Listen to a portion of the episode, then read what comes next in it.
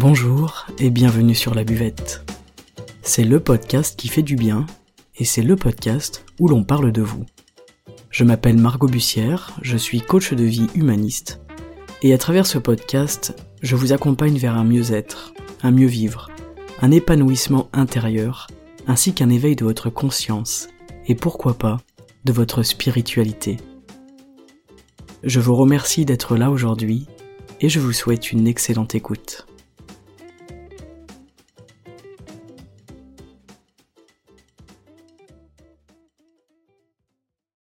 Salut les amis et bienvenue sur la buvette. Je suis ravi aujourd'hui de vous retrouver pour un épisode spécial. J'ai en effet la chance d'accueillir à mes côtés la fabuleuse Flora Mazarico, qui est une amie précieuse avant tout, mais également une coach de vie euh, auto-entrepreneuse et fondatrice d'Inspiravie.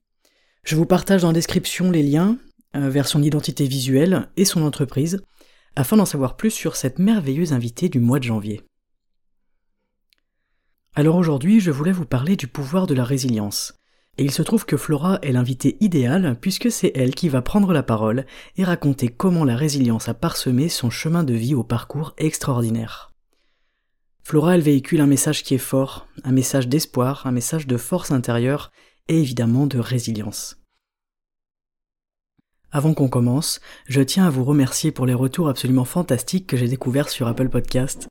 Et grâce à vous, l'émission grandit et elle affirme sa place dans la belle communauté de podcasteurs et de podcasteuses de France. Alors vraiment du fond du cœur, un grand merci à vous. Bref, revenons-en à nos moutons. Flora, bienvenue, merci d'être là je te laisse te présenter à la communauté.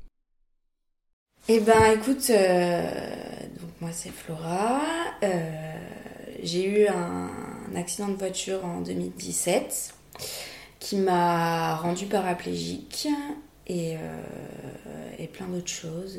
J'ai perdu pas mal d'organes, coma, centre de rééducation pendant un an et demi.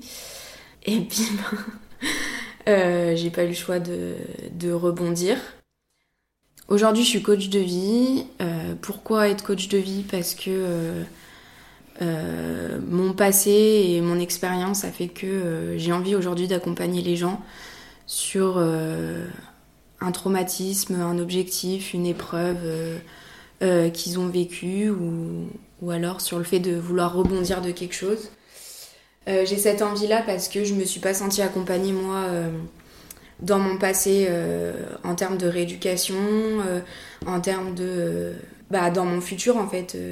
quand il y a un événement qui arrive, tu te retrouves tout seul, en fait.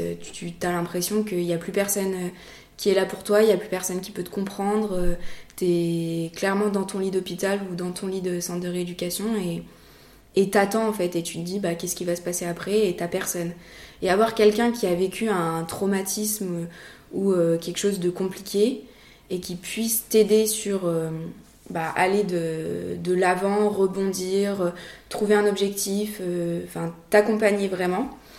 Et ben moi c'est quelque chose qui me parle et je pense qu'il y a beaucoup de personnes qui ont vécu un traumatisme aussi, qui ont envie peut-être d'être accompagnées par quelqu'un qui a subi quelque chose qui ressemble à leur histoire. Quoi. T'avais quel âge quand tu as eu ton accident? 17 ans. Enfin, j'ai vu trois psys. Une euh, en réa, à l'hôpital, une autre euh, en centre de rééducation et une autre euh, à l'extérieur que j'ai voulu voir de moi-même. Hmm.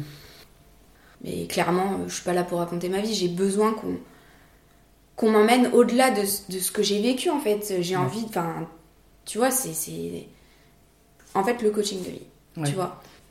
Peut-être que ça aide des gens, mais moi, j'avais besoin de travailler sur moi, de, qu'on m'emmène plus loin en fait. Enfin, clairement, le coaching de vie ou le développement personnel, enfin, quelque chose où j'ai besoin de travailler et de même de réfléchir par moi-même. J'avais pas envie qu'on me dise ce que je devais faire en fait. Donc euh, voilà, et puis bah du coup, euh, donc on a fait cette formation de, coaching de vie, puis on a dû s'accompagner entre nous. Donc là, j'ai fait un, un, accompagnement sur tout ce qui est lâcher prise et tout, et incroyable. Ouais. Ah ouais, non mais je te jure, aujourd'hui, je me sens trop, euh, je sais pas, genre à ma place, genre, mais trop. Euh, puis j'ai pas peur de dire non. J'ai pas peur de. Il y a un truc qui te plaît pas, bah écoute, c'est pas grave, moi ça me va et je suis en accord avec ce que je fais et puis voilà. Ne plus avoir peur de dire non. Je trouve que c'est une affirmation de soi qui est puissante et admirable. Flora, dis-moi, à la suite de ton accident, à quel moment est-ce que tu as vraiment réalisé que ta vie entière, euh, elle venait de prendre un tournant colossal?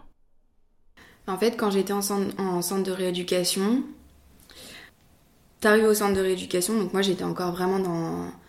Je pouvais plus, enfin je pouvais toujours pas bouger, je pouvais pas m'asseoir à 90 degrés, enfin vraiment j'étais dans un état euh, catastrophe vraiment. Et euh, c'est à ce moment-là où je me suis dit mais en fait tu peux même pas t'asseoir, tu pourras jamais te mettre debout ou tu auras des difficultés à le faire, tu vas être euh, dans un fauteuil roulant et en fait c'est vraiment là où je me suis rendu compte de la suite de ma vie en fait parce qu'on m'a vraiment mis face au fait d'accepter que je vais finir ma vie dans un fauteuil.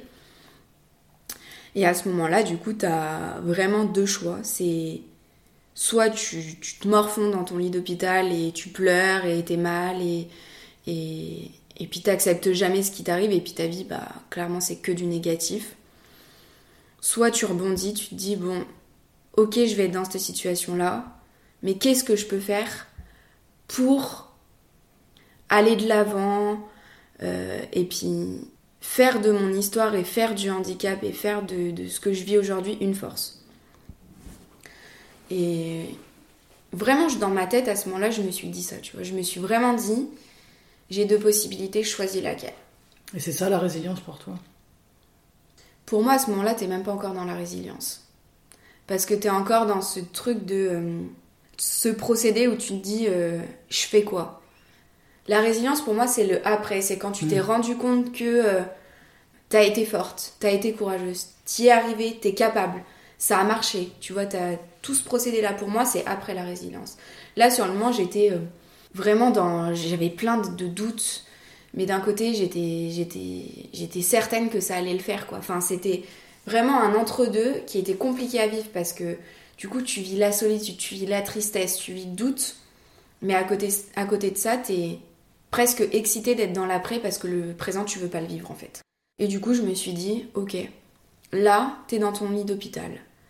Tu te fais soigner, tu te fais, laver, tu te fais euh, habiller. Il n'y avait plus aucune intimité. J'ai complètement perdu mon corps, j'ai complètement perdu ma tête parce que j'étais bourrée de médocs. J'avais plus rien qui m'appartenait en fait. Ok, premier objectif, c'est retrouver ça déjà. Retrouver ton corps, retrouver ton intimité, retrouver complètement ta tête en fait, euh, gérer tout ça. Et après, tu verras ce que tu fais. Donc ça a été un, long chemin d'accepter euh, bah, les cicatrices, accepter euh, le handicap, accepter tout ce qui est autour de tout ça, le fauteuil. Après, bah, j'ai foncé quoi, j'ai pas arrêté. Quatre ans et demi après, euh, je me bats encore en rééducation pour, euh, marcher, je me bats encore euh, pour faire ce que j'ai envie de faire, je me bats encore pour retirer les clichés du handicap. Je me, je, me bats pour tout ça. C'est pas parce que tu es handicapé que tu peux rien faire de ta vie, que tu peux pas gagner ta vie, que tu restes dans ton lit et que tu fais rien de ta journée. Non, en fait, il y a toutes formes de handicap, mais le handicap c'est trop négligé en fait. Les gens ils ont, ils ont une image du handicap où tu peux rien faire, euh, euh, t'as plus de tête, ou t'as plus de corps, ou t'as plus rien. Mais en fait, euh, chacun a sa force dans son handicap, en fait. pour moi, le handicap, c'est beau, en fait. Vraiment, c'est. T'as cette force-là de d'être passé au-dessus de tout ça, en fait. Franchement, il n'y a pas plus beau, moi, je trouve. C'est. Et la résilience, c'est ça, tu vois, pour moi. C'est vraiment te dire, t'as vécu tout ça, ça me met la larme là. Ouais, J'ai un peu les petites larmes aux yeux. t'as, as, vécu tout ça et, et malgré tout ça, bah t'es là en fait. Tu vois, t'es là, t'as la force d'eux et euh, t'as le courage d'eux et, et t'es fier de toi en fait, vraiment. non mais franchement, c'est, c'est, des larmes de, de, joie, vraiment de, de mm. force, de courage parce que. Euh, parce qu'aujourd'hui, les gens, ils voient le handicap et, tout ce procédé-là comme de la faiblesse. Mais en fait, c'est de la force. Et on ne demande pas à être plein. On ne demande pas à avoir de la pitié. On ne demande pas les gens à culpabiliser pour nous.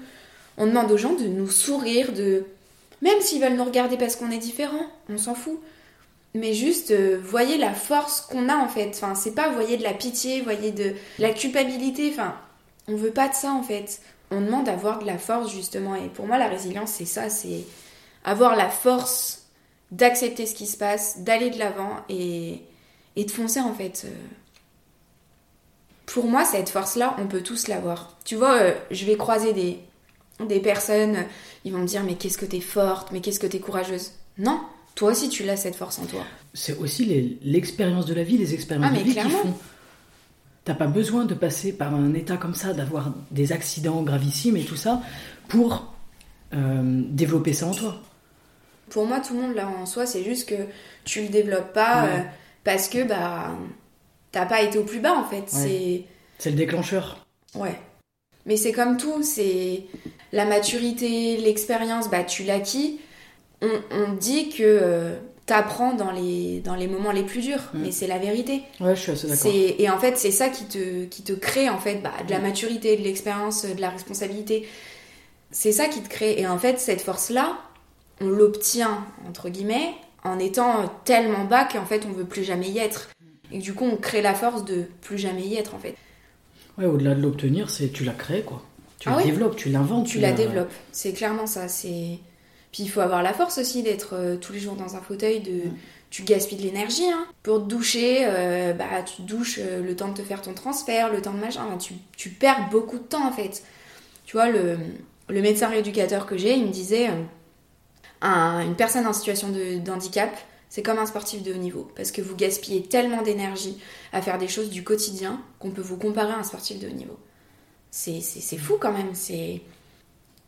Le regard des gens par rapport à ça, je pense qu'il y a beaucoup de, de méconnaissance en fait aussi sur ce que c'est. C'est en train de changer, je trouve que ces dernières années, il y a beaucoup de personnes euh, qui modifient la visibilité, la vision que les gens peuvent avoir sur le handicap et puis ils se rendent compte que le handicap, c'est pas juste euh, un légume, quoi, clairement. Les gens ont la vision euh, du handicap dans un touchable, quoi. la personne qui a, qui a plus de tête, euh, qui a plus de corps. Non, mais c'est. Oui, c'est vrai. Mais en fait, la seule référence vraiment de film qu'on a, en fait, sur le handicap, c'est celle-là. C'est celle-là, en se disant, ah ben le handicap, c'est ça. Bon, en fait, il a plus de corps et il a que sa tête pour penser et pour faire et machin. Mais non, pas du tout, les gars. Oh, réveillez-vous, hein, c'est pas ça le handicap. Hein. T'as toute forme de handicap, donc euh, voilà, puis on n'en parle même pas, mais le handicap invisible. Toutes les personnes qui souffrent de n'importe quelle sorte de handicap et qui sont, bah, comme toi, debout, euh, souriantes, euh, machin, sans fauteuil, sans canne, sans déformation visuelle, sans rien, mais qui sont en situation de handicap et qui souffrent comme une personne qui est en fauteuil roulant, comme une personne qui est dans n'importe quelle situation en fait. Mais c'est juste qu'on n'en parle pas assez en fait. Dans mon auto-entreprise là que, que j'ai montée, sur le côté patient-témoin, c'est ça mon objectif, tu vois. Mm. Patient-témoin, c'est intervenir euh, dans différentes structures pour témoigner de son vécu. Mais j'aimerais euh, sensibiliser les écoles par exemple. C'est bien beau de sensibiliser les écoles avec euh, bah, des gendarmes, quoi. Aujourd'hui, c'est comme ça qu'on sensibilise les écoles.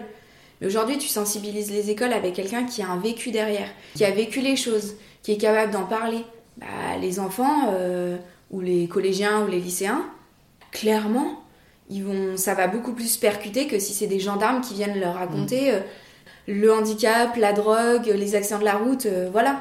Aujourd'hui, c'est ça, c'est comme ça qu'on sensibilise les écoles. Mais les enfants, j'ai envie de te dire, tu leur mets un, bah, une personne qui a subi un accident de la route comme moi, mais ils percutent beaucoup plus que si c'est un gendarme qui leur explique les choses. Mais voilà, moi j'aimerais sensibiliser les écoles sur le handicap pour qu'on change complètement la vision du handicap.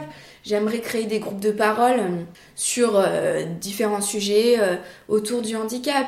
J'aimerais intervenir auprès des soignants pour qu'ils aient une meilleure, en fait, un meilleur soin auprès de leurs patients sur tout ce qui est psychologique, quoi. Aujourd'hui, les soignants, il y a des soignants qui sont très bien, mais il y a des soignants qui savent pas comment agir.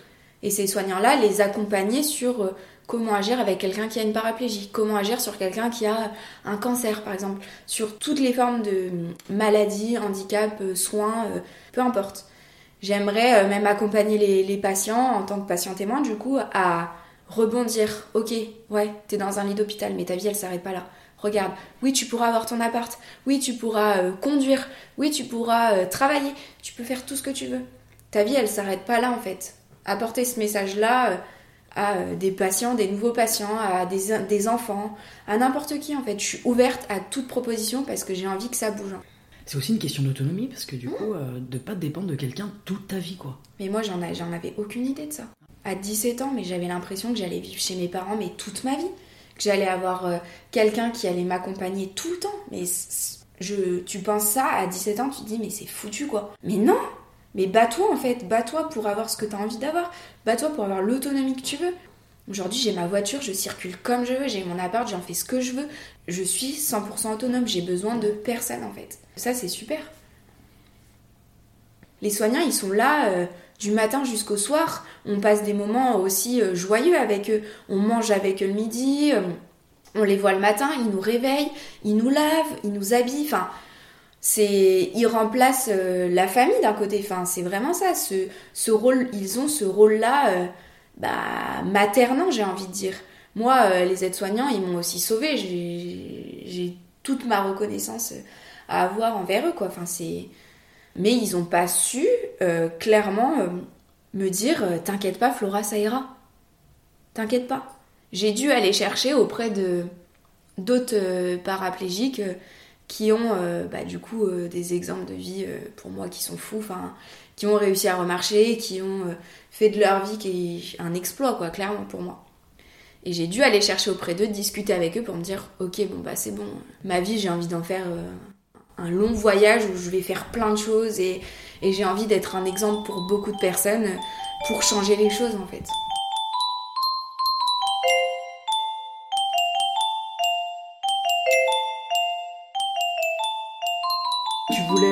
Faire un parallèle avec la courbe du deuil du coup Ouais. Donc euh, la courbe euh, du deuil, euh, comment je l'ai vécu moi?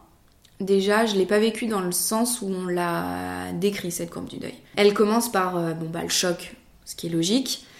Et après il y a le déni, puis ensuite la colère, puis ensuite la peur. Moi, je l'ai pas du tout vécu dans ce sens-là. Le déni, je l'ai eu après la la colère et la peur. En. Le premier sentiment que j'ai eu, c'est j'étais en colère contre tout, contre tout le monde, parce que j'avais l'impression qu'on m'avait rien expliqué. Et je comprenais rien à ce qui se passait, et je savais pas pourquoi j'étais là, et, et je, je, ouais, je comprenais rien en fait.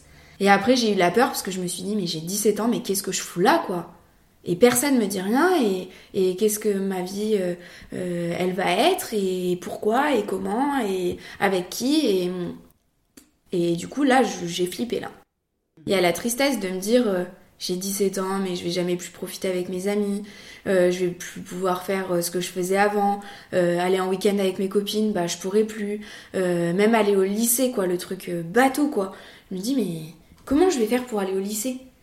Et du coup j'ai été triste de tous ces trucs au quotidien en fait, bah on se rend pas compte mais c'est du bonheur en fait aller au lycée, euh, profiter avec euh, tes collègues de classe, euh, le temps de midi, enfin des trucs complètement ouais bateau en fait. Anodin. Anodin ouais. Donc voilà et après j'ai eu le déni. Après j'ai eu le déni à me dire non mais c'est pas possible. c'est pas c'est pas possible ils me font une blague quoi. Enfin non mais vraiment. Et puis me dire oui bah de toute façon je vais être dans le fauteuil 6 mois puis après je vais en sortir quoi. Puis bah maintenant ça fait 4 ans et demi. Ça, ça a été fort pour toi, ce, ce sentiment de déni là? Bah d'un côté je me dis j'y suis encore, tu vois. Parce que euh, les, les, je te dis 6 mois, mais je pense que c'est la première année. La première année, bah, toute l'année où j'étais en centre de rééducation, je me dis bon bah ça durera le temps où je suis en centre de rééducation. Puis ça changera après, de toute façon je serai plus dans un fauteuil, n'importe quoi. Et des fois je me le dis encore. Tu vois, je, je me bats pour euh, retrouver... Euh, la marche euh, et clairement toute cette, cette autonomie-là. Mais d'un côté, je me dis, est-ce que c'est possible ou est-ce que je suis encore dans le déni quoi? Je me pose clairement la question. Mais euh, pour moi, être dans ce déni-là, c'est être dans le négatif. Donc je me dis, euh, j'ai envie d'y arriver et puis bah voilà, puis au pire, si j'y arrive pas, j'aurais perdu bah, 5 années de ma vie et puis ça sera pas perdu parce que j'aurais grandi, puis j'aurais appris, puis je, je, me serais rendu compte de la force que j'ai mais est-ce que euh, ces cinq années-là de rééducation à me battre, à vouloir euh, la marche, est-ce que c'est du déni? Et est-ce que c'est vraiment possible? Est-ce que c'est de l'espoir aussi, tu vois Ouais, voilà. La, limite, elle est mince, du coup. Hmm? Non, mais oui, clairement. Parce que sans l'espoir, t'aurais pas non plus la force de le faire, de passer autant de temps de... Non. Et puis quand tu vois que tu as un minimum de résultats, tu t'accroches à ça. C'est pour ça, je, je sais, le déni, en fait, euh, comme tu dis, euh, le fossé, il est tellement petit entre. Euh, T'as faim Je sais pas. Entre, bah, entre d'autres sentiments et voilà que. On sait jamais si on y est encore en fait. Mais je l'ai vécu, j'ai vécu le gros déni en me disant, de toute façon, dans six mois, ça sera plus comme ça quoi. Et puis bah après, t'acceptes T'acceptes. Alors, est-ce que comment t'acceptes? Parce qu'aujourd'hui, je n'accepte toujours pas le fauteuil roulant. Je vis avec, mais je n'accepterai jamais mon fauteuil roulant. Et c'est ça qui fait aussi ma force et mon courage de, bah, de me lever tous les matins pour aller à la rééduque euh, et de me battre chez le kiné pour essayer de remarcher. Je pense que si j'acceptais totalement mon fauteuil, je me battrais pas comme ça. Donc j'ai accepté pour vivre avec et pour m'adapter euh, à la vie, mais j'ai pas accepté à 100% parce que pour moi accepter à 100%, c'est me dire, euh, me dire euh, bon bah ta vie c'est le fauteuil. Mais accepter, c'est aussi du coup euh, pour moi la résilience quoi. C'est c'est si t'as accepté, t'as accepté de te reconstruire. T'as accepté ton traumatisme aussi. T'es plus dans la négativité. Ouais, c'est ce, ce chemin-là vers la positivité et vers bah, ta nouvelle vie d'un côté. Oui, parce que ça veut dire que tu acceptes ta vie au quotidien. Mhm t'acceptes bah, ton appart aménagé en fonction, t'acceptes toutes ces choses qui vont autour. Mm. Si tu les acceptes pas, effectivement, euh, bah, tu restes dans ton lit et tu déprimes. Exactement. C'est un peu facile, mais tu vois ce que je veux dire. Mm. Donc t'as quand même une part d'acceptation qui est inévitable. Ouais. Bah, d'un côté, t'es obligé d'accepter. Pour vivre, t'es obligé d'accepter un minimum. Et puis après, de toute façon, t'as le pardon. Le pardon euh, que je me suis clairement autorisé cette année. Donc, euh, quatre ans après. En fait, j'avais une certaine euh, bah, culpabilité. Tu vois, ce truc où en fait, t'es tellement dans le combat quotidiennement, tu te bats contre tout, contre euh, le système, euh, contre toi-même en fait, clairement pour le quotidien, contre bah, tes jambes aussi. Clairement, j'avais cette notion d'être dissociée dans mon corps en fait. Parce que des moments, j'avais la haine contre mes jambes. Et cette haine-là, bah, il faut te la pardonner. Pour moi, le pardon, il va aussi avec l'acceptation. Été persuadée d'avoir accepté, j'ai accepté ce quotidien, mais je, en fait, je sais pas ce que je me suis pardonné. Je pourrais pas dire, mais euh, cette année, je, je me suis pardonné en tout cas à moi, et j'ai accepté complètement le fait de me dire, tu sors du combat, c'est bon, stop, t'arrêtes de te battre contre toi-même. Pour moi, c'est du pardon. C'est arrête d'être malveillante avec toi-même et sois dans la bienveillance et pardonne-toi en fait tout ce combat-là que tu voulais euh, ouais, entreprendre tout le temps en fait. C'est, mm. c'est, de dire bon bah tu, tu, combats tout le temps et tout, stop. Aujourd'hui, je sais que je suis dans l'acceptation de, de moi-même, je me suis pardonnée sur des choses, j'ai lâché prise et ma vie elle est beaucoup plus saine quoi. Enfin, et puis même dans ma tête, c'est beaucoup plus bienveillant et je suis beaucoup plus bienveillante avec moi-même et j'avancerai mieux en étant plus bienveillante et en acceptant complètement ma situation et, mon corps aussi. Qu'est-ce qui a été déclencheur de ça? La Suisse. Non, la Suisse, euh, je suis partie en, en rééduc euh, donc deux mois. Et en fait, euh, là-bas, ils m'ont trouvé un blocage. Mais que moi, j'avais jamais trouvé, quoi. C'est quand même dingue. Et tu te dis, les choses, elles arrivent tellement au bon moment et quand il faut, parce que je pense que ça aurait été six mois avant, j'aurais été jamais prête de, d'avancer là-dessus. Et ils m'ont trouvé la peur de d'aller de l'avant, mais physiquement. Donc en fait, euh, de tomber en avant, euh, j'avais peur de, euh, je sais pas, tu vois, de même si je basculais un peu en avant physiquement, non, lâchez-moi, je, je peux pas. Et c'était crise d'angoisse. Et mon kiné m'a dit, mais Flora, il y aurait pas une symbolique derrière tout ça? Ok, bon bah tu réfléchis, tu dis, Qu'est-ce qu'il y a euh, Machin Pourquoi? Et puis, bah, en fait, euh, j'avais cette peur aussi d'aller vraiment vers l'avant. Euh, parce qu'en fait, j'avais pas accepté certaines choses et je m'étais pas pardonné certaines choses. Et du coup, ton corps, il veut, il veut pas. Il veut pas, en fait, aller de l'avant parce que t'as pas fini d'accepter et t'as pas fini de te pardonner. Et ta tête, c'est pareil. Ma tête, elle était, je pense, encore traumatisée sur des choses. Et ouais, eux, ils m'ont aidé sur euh, tout ce plan-là d'accepter, en tout cas physiquement, ce qui se passait. et même mentalement, parce que bah, de toute façon, le physique va avec le mental. Et le fait d'avoir euh, une rééducation euh, sur le corps m'a aidé à l'avoir sur la tête, quoi. Corps et esprit seraient-ils liés? Ah ah, bonne question. Bah écoute, sur la, la quête de sens, du coup, qui est bah, la dernière partie de la courbe du deuil, je dirais que ma vision de la vie, elle est complètement différente.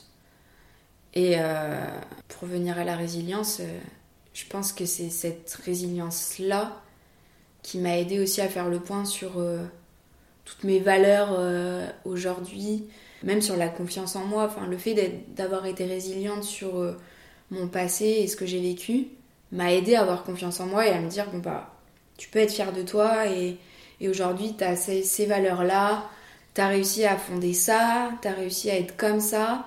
J'ai une vision totalement différente de la vie en fait. J'ai envie de la bouffer, enfin clairement c'est le mot hein, c'est quand tu passes tellement près de la mort et euh, de l'horreur en fait, j'ai envie de dire clairement parce que c'est ça.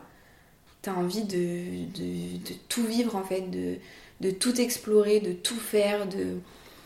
T'as pas envie d'être négative en fait. Ça arrive, hein, il y a des mauvais moments comme tout le monde, hein, c'est humain. Mais euh, j'ai pas envie de perdre mon temps avec ça, tu Mm. vois. J'ai pas envie de perdre mon temps avec euh, des personnes malsaines, avec euh, des mauvais événements, des choses compliquées. J'ai envie de vivre dans le positif et, et c'est vraiment cette vision-là qui a changé en moi, tu vois. C'est vis ce que t'as à vivre sur le positif et, et balaye le négatif. Ouais, bah moi déjà, je voulais te demander si, selon toi, justement, la résilience, c'est une forme d'instinct de survie ou pas? Pour moi, à ce moment-là, comme on a dit tout à l'heure, t'es pas dans de la résilience. Mais la résilience, tu, tu l'as pour moi après. Après, en fait, euh, ou en tout cas, tu t'en rends compte après.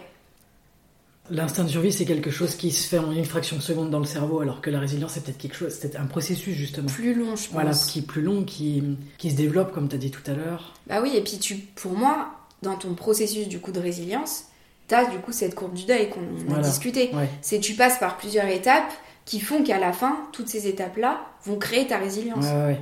C'est plus un processus, en C'est fait. un processus. Pour moi, en tout cas, de ma définition à moi, c'est clairement un processus.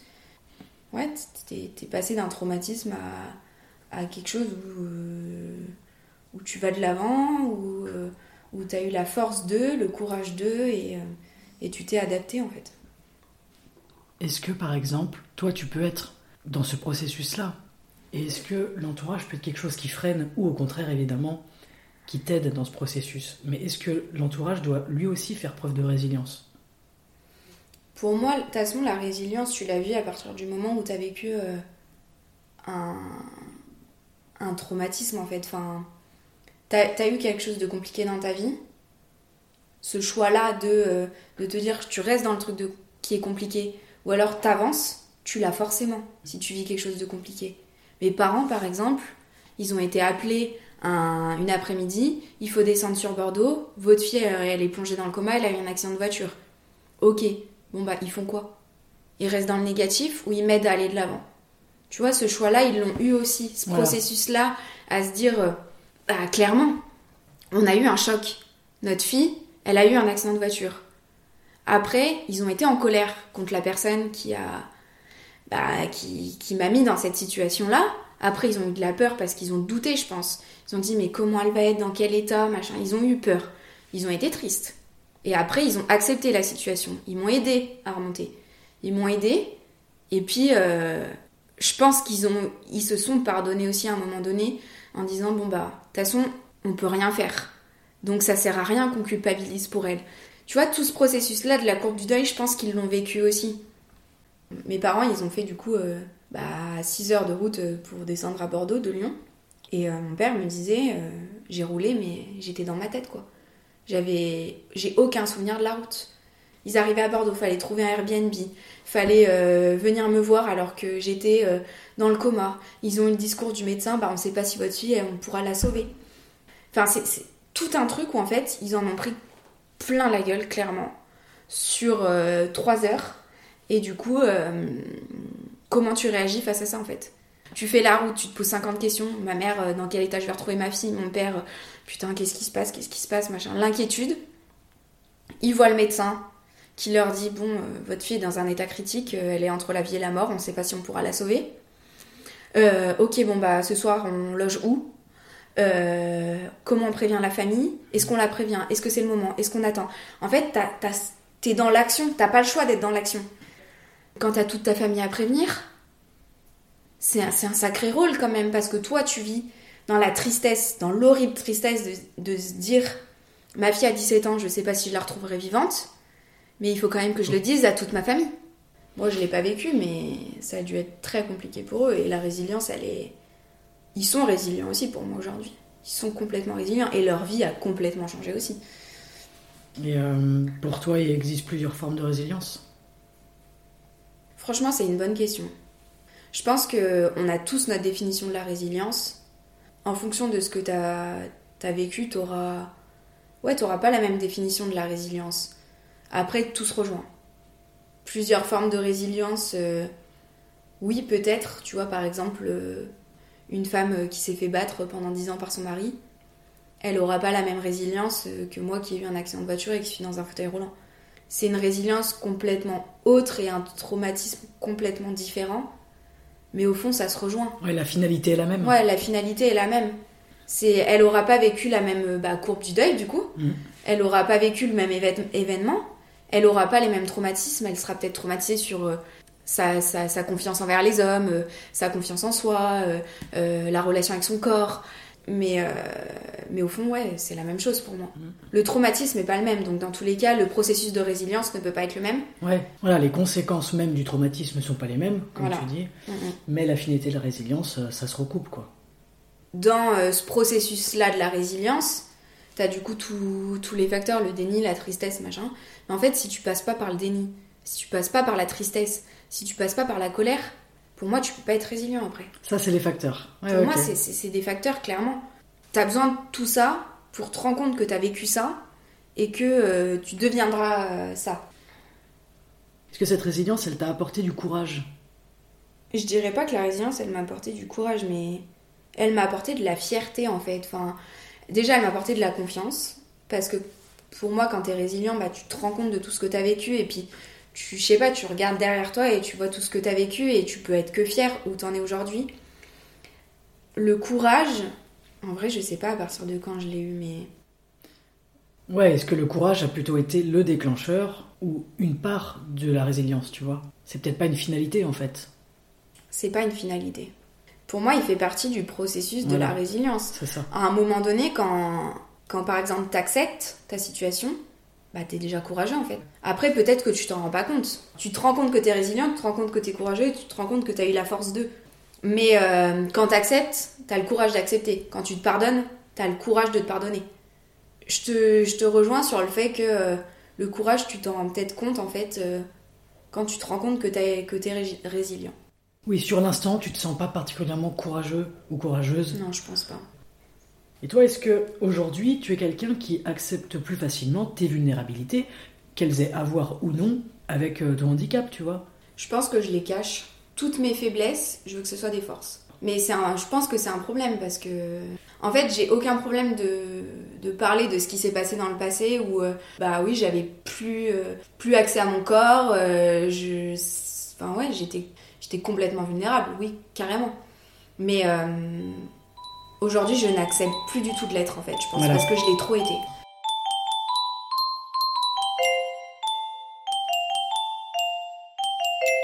Donc le petit mot de la fin pour la buvette. Sachez que peu importe euh, ce qui vous arrive, vous pourrez toujours rebondir et il y a toujours une manière euh, d'aller de l'avant, d'aller mieux. Et du coup, d'être résiliente. Au nom de toutes les personnes qui t'ont écouté aujourd'hui, Flora, je te remercie. Je te remercie pour ta présence sur la buvette. Je te remercie pour ton témoignage poignant, touchant, euh, magnifique dans toutes les expériences que tu as vécues. Merci d'avoir pris le temps de nous délivrer et de nous prêter ta jolie voix, une voix remplie de sagesse et de positif et c'est très apprécié sur cette émission. Je vous invite donc à aller découvrir Inspiraville, et Flora Mazerico.